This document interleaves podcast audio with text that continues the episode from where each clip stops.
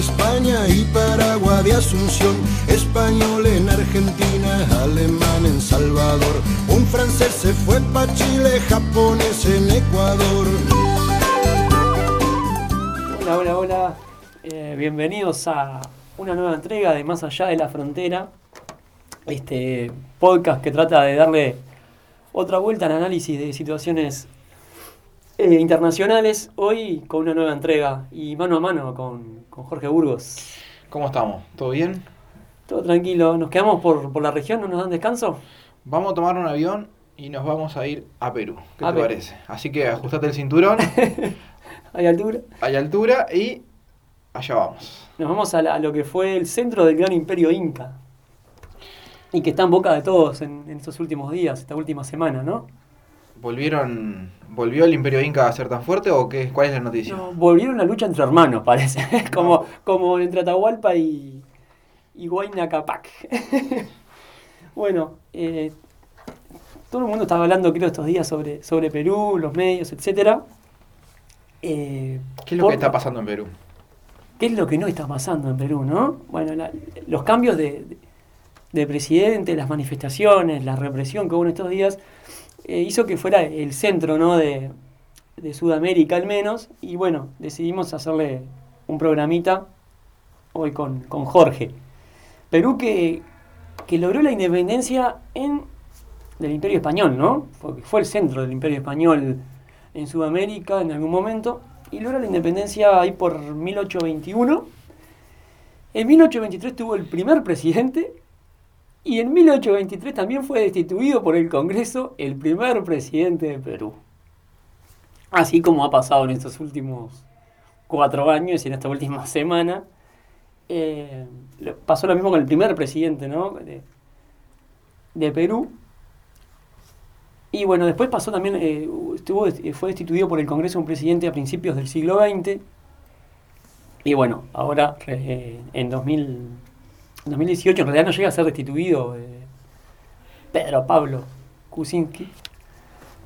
Pero todo indicaba que iba ese proceso y ahora, bueno, eh, Vizcarra hace unos días y luego Merino, que era el sucesor de Vizcarra, ¿no? Entonces, en ese en esa sub y baja de, de- de presidentes y esa inestabilidad política y social que hay en Perú en estos días. Sí, más o menos para, para no irnos tan para atrás en el tiempo, vamos a ver, ¿qué te parece si arrancamos más o menos en 1930, por ahí más o menos, que es cuando se podría decir que los países latinoamericanos más o menos ya están conformados, más o menos no tienen tanta conflictividad y hay cierta trayectoria dentro de los, de los propios sistemas políticos. Más o menos, para ir arrancando, entre 1930 y 1968 se da lo que sería el dominio oligárquico, ¿no? Hay un surgimiento de partidos políticos, pero siempre con una inestabilidad política y la influencia de la oligarquía. Sí. Después tenemos más o menos, para hacer así a grandes rasgos, entre el 1968 y 1980 se da lo que es llamada la modernización autoritaria, ¿no? Donde tenemos dos dictadores al frente del Perú, que son, eh, Juan Francisco. ahí está, Juan Francisco Alvarado y Bermúdez, ¿tá? que es Bermúdez le da un golpe al propio Alvarado. Sí. Luego, entre el 80 y el 90, como en toda la región, se podría decir que vuelve la democracia y vuelven a, a surgir los partidos políticos, pero en Perú la crisis económica, la crisis eh, con violencia política y elecciones democráticas que no son tan transparentes llevan a que prácticamente haya una desintegración partidaria eh, de prácticamente todo el sistema político en Perú. Luego entre el 90 y el 2000 venimos con un personaje bastante conocido, Alberto Fujimori, que replantea el neopopulismo, un populismo eh, de derecha que tiene, tiene de todo. Tiene un Fujimori reelecto, tiene un, Un autogolpe. autogolpe, tiene que la situación incluso de violencia política se acrecenta bastante y está la crisis económica que luego viene aparejado. Y se podría decir que luego, eh, una vez que Fujimori, Alberto Fujimori, deja de estar en el, en el gobierno, en la década de los 2000 hasta la actualidad, prácticamente en estos últimos 20 años, eh, la política peruana viene de la mano de otros dos Fujimori, de Keiko y de Kenji, que también están metidos ahí eh, en esos partidos de centro derecha que hoy por hoy están definiendo también eh, quiénes son los, los políticos que van pasando por la silla presidencial. Vos nombrabas así el pasar de que el último presidente, bueno, el que tomó posesión del cargo hace unos días fue es Francisco Sagasti. Ayer. Ayer. Pues el, anterior, hace una semana, ya no estaba. Ah, ahí está. El anterior, que fue eh, Manuel Merino, no le dio prácticamente para calentar la, la silla presidencial y así como está, se renunció al cargo. ¿Cómo es que llega Francisco Sagasti? Vos tirabas un dato de quién era Francisco Sagasti. Sí, ah, eh, vamos un poco a, a eso. A, quién es Sagasti. eh, ¿Y cómo, Sagasti que- cómo llega, no? Porque Claro. Sí, eh, primero, es una figura ya bastante conocida en la, política peruana. Ocupó puestos técnicos en el gobierno revolucionario de las Fuerzas Armadas, este que mencionabas vos, de los años eh, 70. Eh, también cargos ejecutivos en el Banco Mundial, eh, es ingeniero y bueno, será, desde ayer es el, el presidente del Perú. Parece que con bastante apoyo por lo menos del sistema político, ¿no? Diversas figuras como, por ejemplo, Keiko Fujimori y como Vizcarra, que era el presidente hasta hace algunos días, a través de las redes sociales eh, manifestaron su apoyo a, a Vizca- eh, perdón, a Sagasti, que tiene por delante ocho meses de gobierno, ¿no? ya que en cinco meses hay elecciones en abril del 2021 van a ser las elecciones. Sí, Y bueno, en julio, por ahí, junio, julio, ya asumiría un, un nuevo gobierno. Sagasti que es un legislador de centro derecha, ¿no? Pertenece al Partido Morado y a su vez en su momento también se, se opuso a la propia destitución de Vizcarra por parte de Merino y toda la, Sí. la so- azonada que, que llevó Merino en su momento. Pero bueno, pa- para hablar un poquito sobre también la crisis actual de, de Perú, está todo muy entreverado, ¿no? En, en- en Perú es complejo, con Jorge hablábamos un poco en la previa a eso, que tenemos que tirar los, los datos y las noticias con mucha cautela porque la verdad son, es, son muchos datos, mucha información y, y muchas tramas que hay que tener mucho, mucho cuidado, ¿no? Pero para empezar un poquito, ¿no? Hablábamos de ahí de la, la década de Fujimori. ¿Qué pasa? Porque Fujimori también tiene mucho que ver con lo que está pasando ahora, capaz que indirectamente. Fujimori llega al gobierno en los 90, en el 90, 89 y 90, es el segundo gobierno, tercer gobierno después de la, de la dictadura. Se da un autogolpe y lleva adelante, bueno, un gobierno, primero en lo económico, neoliberal y privatizador, pero también eh, muy represor, ¿no? Y eh, muy eh, tristemente conocido por algunas matanzas, principalmente a, a pueblos indígenas y fuertes represiones a las manifestaciones. Bueno, con toda la, la- la presión que tenía que, perdón, Albert- Alberto, ¿no? Alberto Fujimori. Eh, por los, por la bueno, por corrupción, por los, las matanzas, la represión, etcétera, se termina en un viaje a Brunei, a ese, a ese país raro, es Brunei, eh, a un congreso que no recuerdo de qué, Fujimori termina renunciando por fax. Desde Brunei manda un fax, eh, miren, no, bueno, ya estaban para destituir en realidad, ¿no? Sí, también destacar que él, a ver, al ser descendiente de japoneses, tiene la nacionalidad japonesa. Eh, y si no me equivoco, es desde Japón que, que él... ¿de- de Japón? ¿Sí? Desde Japón creo que es que él renuncia por fax. Sí, de, Brunei se va a Japón, cierto, sí. A su vez también destacar por qué es que llega un, un presidente con esta o sea, ascendencia a, a ser presidente de Perú. Luego, obviamente, de Japón, la primera colonia fuera de fronteras es Brasil y la segunda colonia de japoneses es Perú. Eso mismo hace de que el, el- la gente con- de, de descendencia japonesas tenga mucha llegada y mucho arraigo en el propio Perú. Por eso es que también encontramos de que no, no es de los apellidos tradicionales. Bueno, hoy por hoy sí se volvió tradicional el, el apellido Fujimori eh, en Perú, pero no, no cuadra prácticamente con esa descendencia que nos podría Sí. dar el ser italiano o español para la, para la propia región. Sí, y la, la renuncia no fue aceptada por, por el Congreso, eh, que termina declarándolo con incapacidad moral, que es también lo que, eh, lo que se le mm, lo que se le declara a, a Vizcarra hace algo más de una semana, ¿no? Sí. Entonces, eh, vemos como muchos hechos que se van de cierta forma eh, tocando ¿no? en, la historia reciente de Perú. Eso fue la, la vacancia de- del gobierno de Fujimori, fue el 21 de noviembre de, del año 2000, ¿no? cuando ya Sudamérica se venía derrumbando económicamente. Después de Fujimori, bueno, queda la vacancia y ocupa el lugar eh, Paniagua, ¿no? Paniagua es el nombre del, no quiero equivocarme, porque es una figura bastante que no se la conoce demasiado. Y bueno, después vienen elecciones. En esas elecciones participa alguien que es bastante eh, conocido, ¿no? Que es Alan García, que ya había sido presidente en los años 80, el segundo, el presidente antes de Fujimori. Vuelve a candidatarse, pero en ese momento eh, pierde para Alejandro Toledo, que fue el presidente después de, esos años, se puede decir, de dictadura de Fujimori.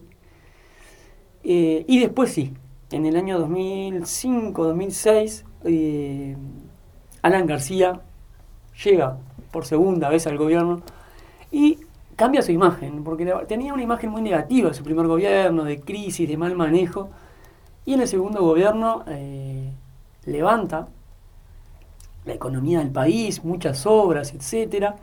Pero hay una cosa acá que nos olvidamos mencionar, Jorge, me olvidé yo, que ya pasó, ya era en el gobierno de Alejandro Toledo, que a, que a Perú llega la constructora Odebrecht.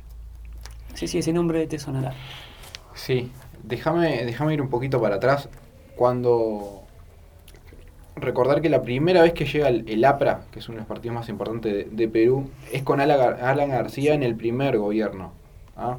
entre el 85 y el 90, y que Acción Popular y demás, eh, bueno, incluso los propios militares estuvieron haciendo eh, varias intervenciones para que el APRA no llegara al, gobierno. Bueno, incluso hasta el propio golpe militar o la, la propia eh, censura al partido.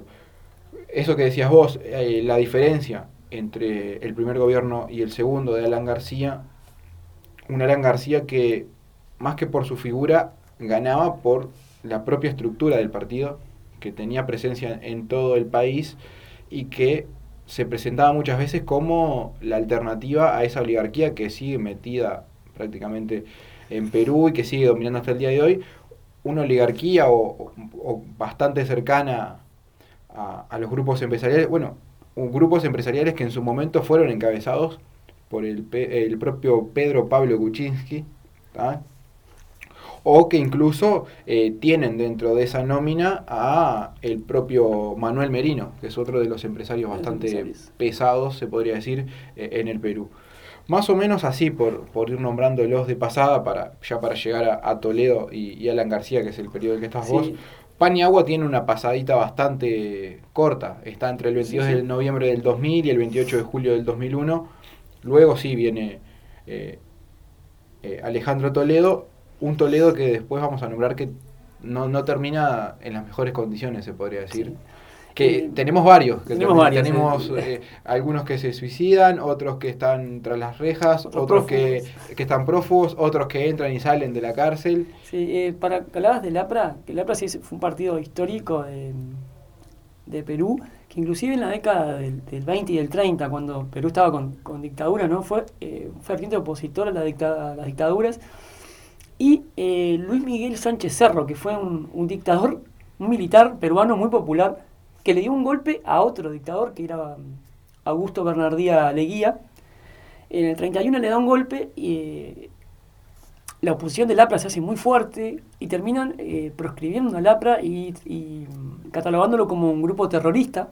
Sí. Y en el, este detalle no menor, el APRA, un militante del APRA en 1931 es el que termina asesinando a, Luis Miguel Sánchez Cerro, ¿no? Y bueno, terminando con su ciclo su ciclo dictatorial. O sea, la historia del APRA es bastante, bastante larga. Después cuando vienen elecciones, después de ya finales de la década del 30, participa, pierde y bueno, ale- alega eh, fraude por parte de Benavides, que era el sucesor de, de Luis Miguel Sánchez Cerro. Y bueno, como decís vos, como decís vos, eh, llega recién al gobierno mm, después de la, de la dictadura de los años 70, ¿no? Ya que estábamos hablando del APRA, mira, según la constitución del 33 de, de Perú, se excluía al APRA y al Partido Comunista por ser de filiación internacional, según el artículo 53 de dicha constitución. Así que imagínate que por la propia constitución se dejó bastante en claro de que el APRA no podía competir electoralmente y que quienes se presentaran bajo este lema no iban a realmente a llegar a, a nada. Tenemos otra cosa que es lo que pasó también, eh, el por qué se llega realmente a todo esto.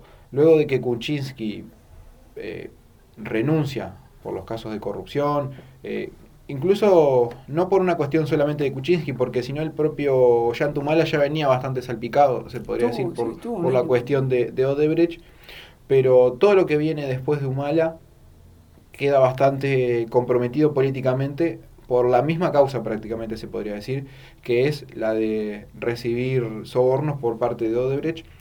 Un propio Yantumala que se podría decir que era lo más cercano en el gobierno a la izquierda que tuvo Perú. Por lo menos en, la previa. Por lo menos en eso. También una cosa que hay que destacar, que cuando se da todo el giro a la izquierda en, en Latinoamérica, principalmente en Sudamérica y demás, eh, Ollantumal estaba como catalogado en este periodo, pero es bastante difícil justificar de que sea propiamente de izquierda y que tenga esa trascendencia. Vos decías antes de, arrancar con el programa de hoy de que Ollantumala era catalogado por muchos como el Chávez peruano, pero no solamente por, por la cuestión de ser militar, sino de porque tenía algunos tintes, se podría decir, progresistas que luego cuando realmente toma posesión del cargo no termina siendo eh, de la gran trascendencia que debería haber tenido. Sí, de hecho hay una entrevista a eh, Olmedo Auriza Melgar, que es el vicepresidente de, del MAS peruano, que es el Movimiento de Afirmación Social, que se autodefine como un frente político electoral de izquierda, que dice... Eh, es de centro izquierda, pero con un gobierno consolidado gracias al apoyo de bastantes sectores de derecha, con bastante presión de la derecha, dice.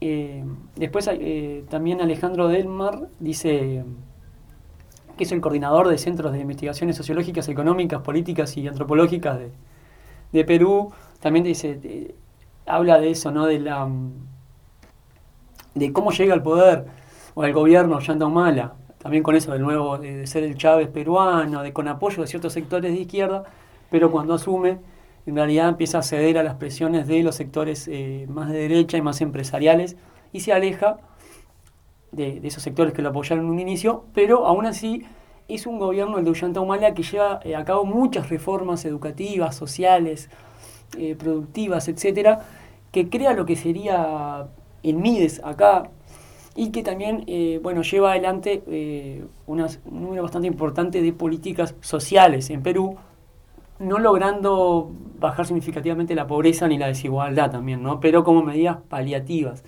que bueno, en comparación con los otros presidentes, eh, lo hacían más, tirado por lo menos al centro.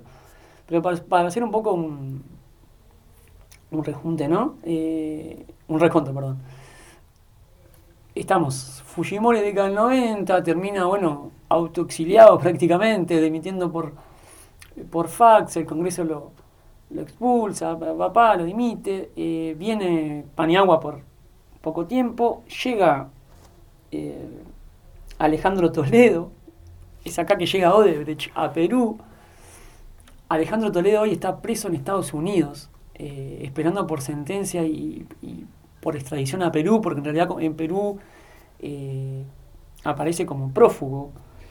Llega Alan García y es cuando más levanta capaz la economía peruana con muchas obras que bueno, estuvieron muy salpicadas por, la corrupción, con obras que bueno, hasta con hospitales fantasmas en realidad. Eh, después viene Ollanta Humala y continúa eso. Eh, después viene Pedro Pablo Kuczynski, con el Peruanos por el Cambio, que era su partido. Peruanos por el Cambio, PPK. Cambio con K por Kuczynski. muy, muy fan de leer su propia persona, eh, Pedro Pablo. Y eh, hay una cosa también.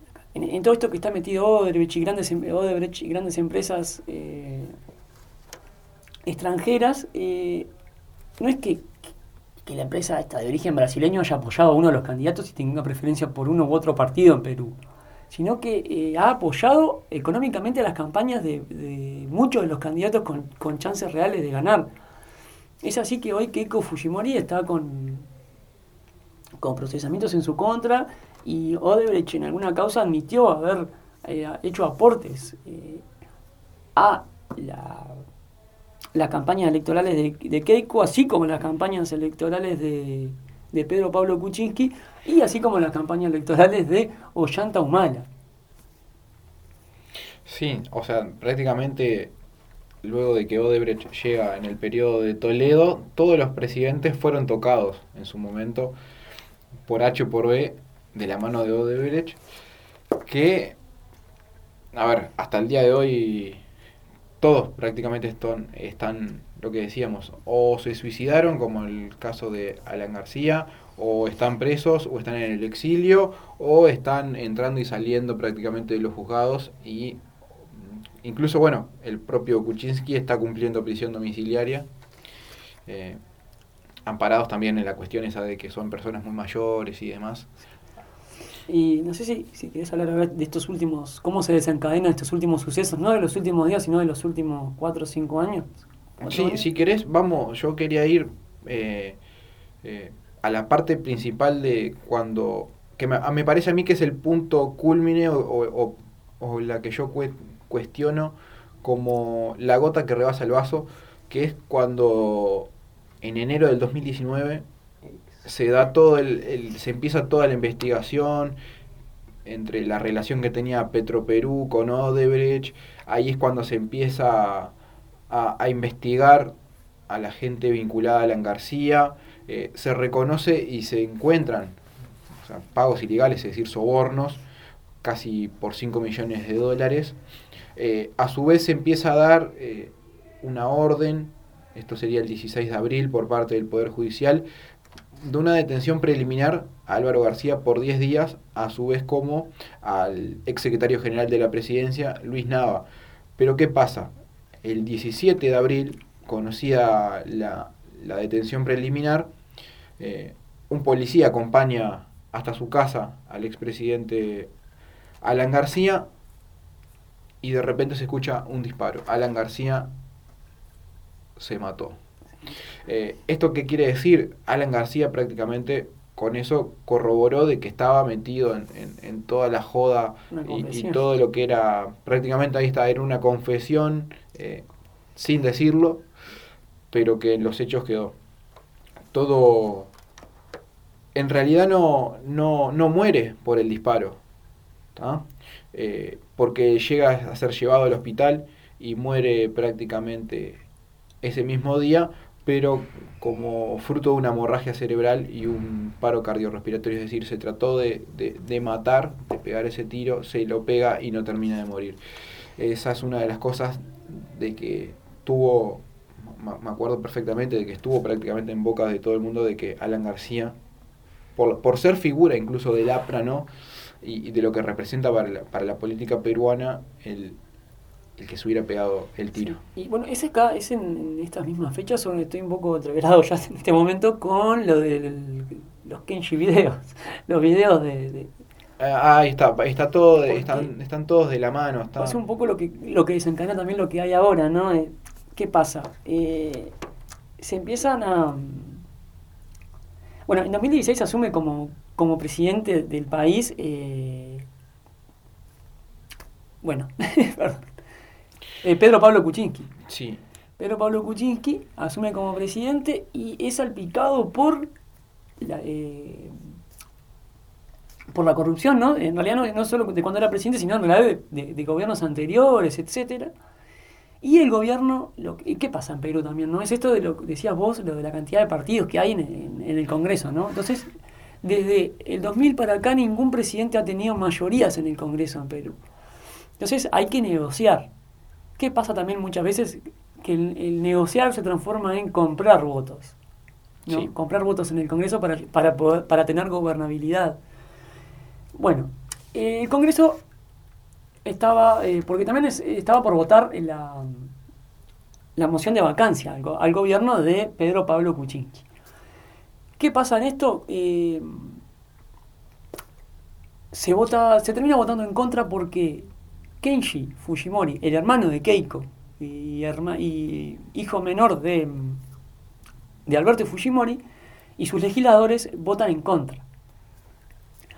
Votan en contra cuando todo el mundo pensaba que este, la vacancia ya estaba prácticamente con los votos necesarios para, para salir. Vota en contra y a los tres días de que el hijo de Fujimori vota en contra, el presidente Pedro Pablo Kuczynski eh, otorga da, el, indulto, a, Alberto Fujimori. que estaba procesado. ¿Crees que te tire un dato? Eh, decime un número más o menos así. ¿Cuántos partidos crees que están inscritos en el registro de organizaciones políticas de Perú para las últimas elecciones? ¿Seis? No, más. ¿Diez? Más. ¿Más? ¿Quince? Más. ¿Más de quince? 24 partidos políticos inscritos. Tenemos. Tenemos algunos que son conocidos como la Acción Popular, Alianza para el Progreso, bueno, Fuerza Popular, que es la de Keiko Fujimori, el Partido Aprista, el Partido Morado, que es el partido del hoy electo presidente. Francisco Sagasti. Francisco Sagasti. Prácticamente son todos partidos que van y vienen y que no tienen mucha, como decías vos, mucha trascendencia dada la, la, propia magnitud del sistema político, donde no todos logran realmente participar y tener una presencia fuerte, hay partidos que prácticamente no, no sacan un, diputado, no sacan un, congresista, no sacan nada prácticamente, pero como están representados con algún que otro consejero regional o con algún alcalde de algún distrito o de alguna provincia, eh, se les permite realmente ser parte de, este eh, gobierno en, en, alguna que otra medida. Por eso es que también el negociar en Perú algo políticamente es bastante difícil porque vos tenés que negociar en varias eh, aristas y, y, eso se, se complica bastante. Claro, sí, hay cerca de, creo que 9 o 10 partidos en el Congreso y el partido del gobierno está lejos de tener el 40% de, del Congreso, entonces es muy complicado gobernar. Además tenés esto que estás de que el Congreso puede fácilmente votar la, la, moción de vacancia al presidente y el presidente también puede eh, decretar la, la disolución del, del, del, Congreso y llamar nuevas elecciones. Es como muy complicado también. Sí, es bastante difícil, ¿no? A ver, más o menos, eh, para ir poniéndolo, diagramándolo. Eh, en Perú hay 130 congresistas. Hoy por hoy, según las últimas elecciones y como deberían estar cada una de las bancas. Acción Popular tiene 24 de esos 130, Alianza para el Progreso tiene 22, el Frente Popular Agrícola de Perú tiene 15, la Fuerza Popular, que es el de, el de Keiko Fujimori, tiene 14, Podemos Perú tiene 11, Unión por el Perú tiene 10, el Partido Morado, que es el del propio Sagasti, tiene 9, el Frente Amplio eh, de Perú tiene 8 y el Partido Democrático Somos Perú tiene 5. Así que ahí tenemos 2, 4, 6, 8, 9 partidos en un Congreso que está totalmente fragmentado, que se podría decir que si se pusieran de acuerdo Acción Popular y Alianza para el Progreso, ya prácticamente tienen el control porque prácticamente están eh, en los 46 de 130, o sea, prácticamente están ahí manejando un poquito más de un tercio. Eh, muy parecido a lo que pasa también en el Congreso brasilero, ¿no? Algo similar, por lo menos, con la cantidad de partidos. Bueno, como te decía, eso lleva también a que se negocie mucho en el Congreso, pero en la práctica también lo que pasa es que se compren muchos votos en el Congreso. Así fue que eh, eh, Pedro Pablo Kuczynski hace algunos años eh, compra votos para que no salga la moción de vacancia que estaba en su contra. A cambio de eso también indultó a Fujimori, a Fujimori padre, lo que ya dividió las aguas también entre los hermanos Fujimori, que ya estaba dividida anteriormente, porque, bueno, cuando salta, se descubre eh, que Keiko Fujimori había recibido dineros de Odebrecht para sus campañas electorales, su hermano Kenji eh, se aparta, se pelean, forman una nueva agrupación, eh, y bueno, después con, pasa esto de que votan en contra, en realidad. La hermana vota para destituir a a Pedro Pablo Kuczynski, que estoy diciendo muchas veces su nombre porque me encanta, y el hermano vota en contra, gana la contra los tres días. Eh, Canal No, perdón, a los tres días se, se libera a, a Alberto Fujimori y ¿qué pasa al poco tiempo? Se descubren videos de congresistas oficialistas, o sea, de partido por de Kuczynski, comprando votos a, eh, a Fujimori, a Kenji Fujimori. ¿Quién se, eh, se da, los da a conocer esos videos o, o lo empieza a, A hacer circular? La propia hermana de Kenji Fujimori. Bueno, dando a conocer que en realidad habían, él y sus congresistas, los que lo seguían, habían votado a favor del presidente porque eh, este le había no solamente indultado al padre, sino que comprado los votos con, con dinero. Fueron muy famosos esos los, los Kenji videos, como decía Jorge. Sí, todo y esto ahí igual. llega el gobierno Vizcarra, ¿no? Vizcarra. Todo esto se da que Kuczynski renuncia. eh, Exacto, sí. Se da de que Vizcarra, que era el vicepresidente de, de Kuczynski, toma el poder un 23 de marzo del 2018. Y esto mismo también está relacionado, bueno, en el medio, en el 2019 se da lo de Alan García. Igual déjame decirte un dato anterior. Vos nombrabas de que uno de los Fujimori, eh, Kenji compraba, com- o sea, vendía votos y demás, pero esto no es una práctica nueva, no es que la hayan inventado los Fujimori. Ya en el, cuando se empieza a gestar todo lo que es la política peruana, ya por 1850, había una figura que se llamaba el capitulero, que era el vendedor de votos.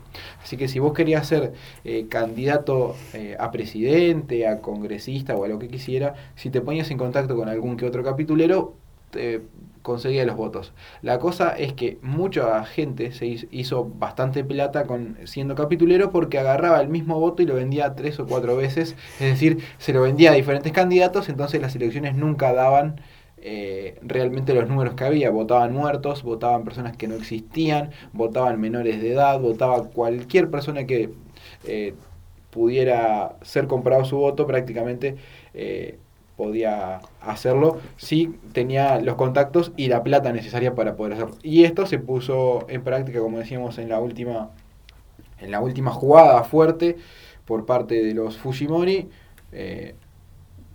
que tiene como principal actor a Vizcarra. Bueno, principal actor porque fue Vizcarra el que al mismo que sacaron. Sacaron. O sea, Vizcarra entra por votado por el, con- eh, por el Congreso también. Luego de una destitución. Claro, o sea, en realidad renuncia antes de ser destituido, pero Ahí bueno, está. ya en un, en un gran show mediático también y político, ¿no? Que estaba metido el presidente. Renuncia al presidente, entra Vizcarra, eso fue en 2018, ¿no? ¿Estamos hablando? Sí. En marzo de 2018. O sea, en diciembre de 2017 le, le intentaron votar la, la, la vacancia, logra que no se lo vote, como ya contamos.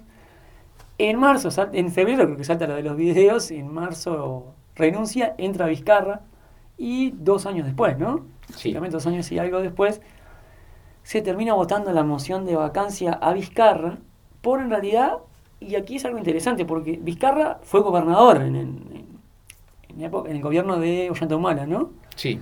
Fue gobernador, estaba salpicado por denuncias de corrupción ligadas a Odebrecht, etcétera, pero todavía la justicia no se ha expedido. Entonces el Congreso le vota la renuncia por incapacidad moral, algo así es el, nombre que le dicen, ¿no? Pero cuando en realidad todavía legalmente Vizcarra no, eh, no contaba con ninguna sentencia de la justicia peruana por corrupción. Eran todos denuncias y, y presuntos actos ilícitos. Entonces eso también un poco fue lo que lo que mm, sacó el pueblo a las calles, ¿no? Esa forma de instituir y bueno, después que entra eh, Merino, ¿no? Es, Sí. y que en realidad la gente también eh, trataba siempre de declarar cuando le entrevistaban en las manifestaciones, de, no es una manifestación a favor de, de Vizcarra, sino que en contra de los congresistas que, que se quieren acomodar a ellos y dan prácticamente un, un golpe de Estado parlamentario, se podría decir, ¿no? Algunas personas han manejado ese concepto.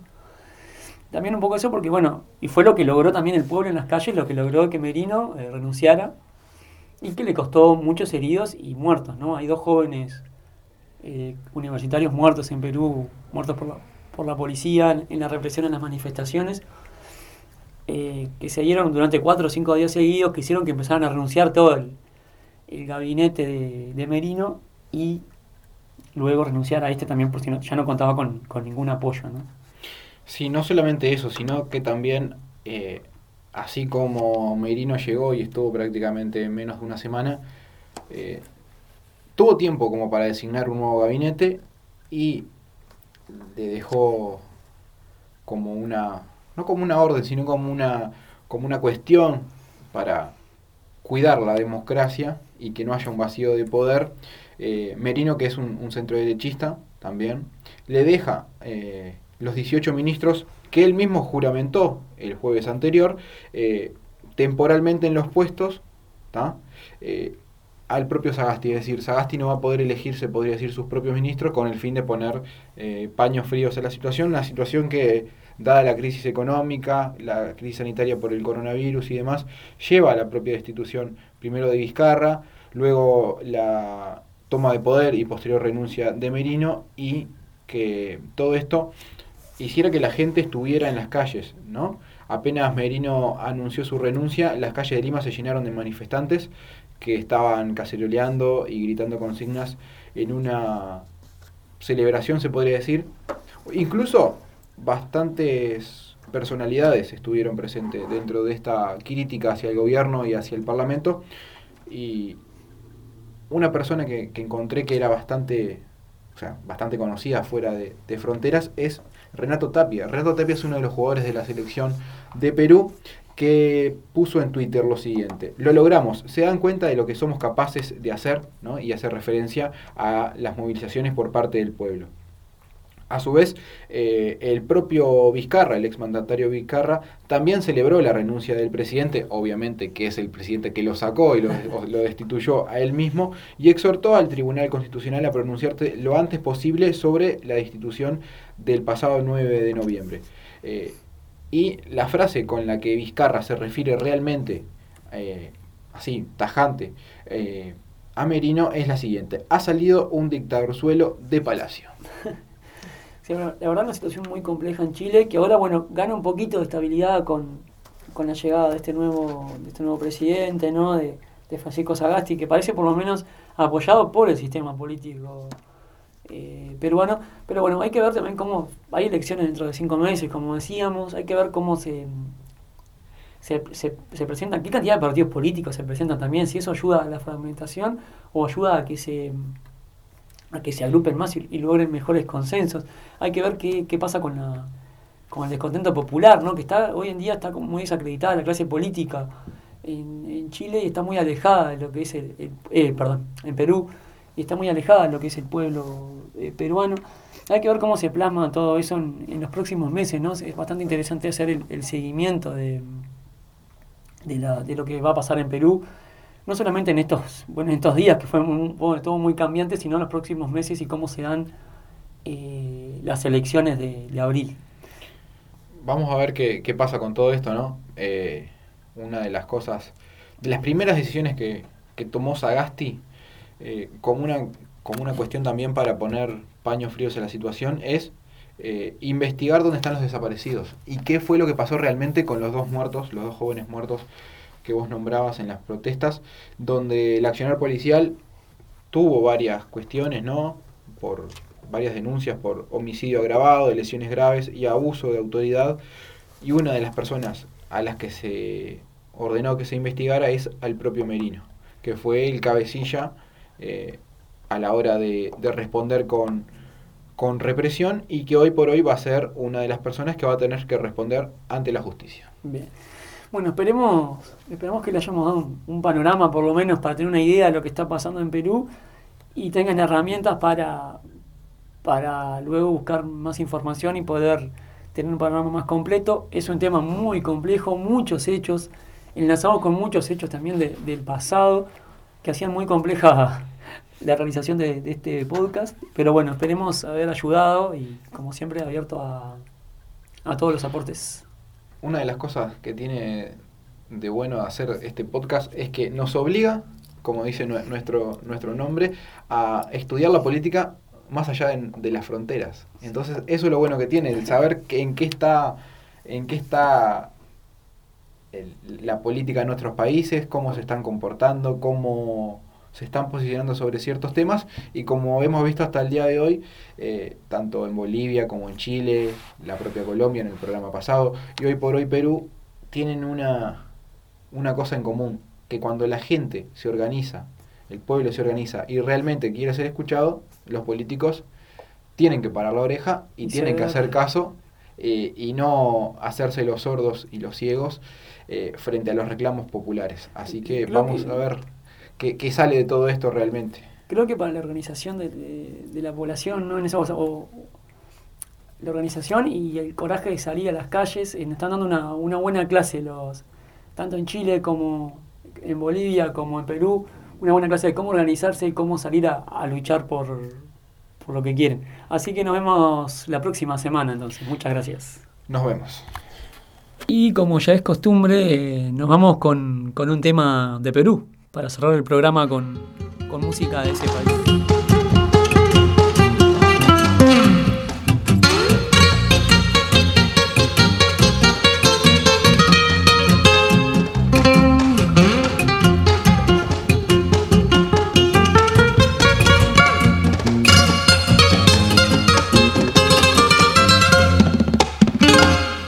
Adiós a mis queridos padres, adiós mi flameante bandera. Al irme le dejo la vida a mi tierra peruana sudamericana. Hay lágrimas en mi partida, tristes en el último adiós. Me voy pero juro por Dios que te llevo en el alma, mi bravo Perú. Me voy pero juro por Dios que te llevo en el alma, mi bravo Perú. Perú es el encanto del sur, la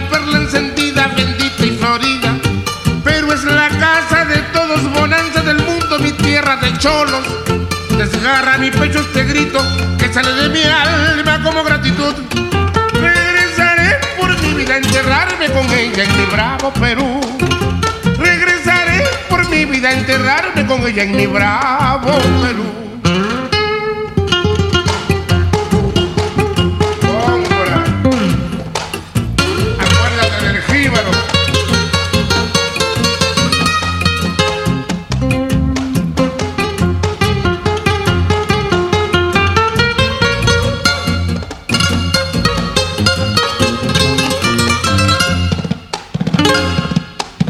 A mis queridos padres, adiós mi flameante bandera.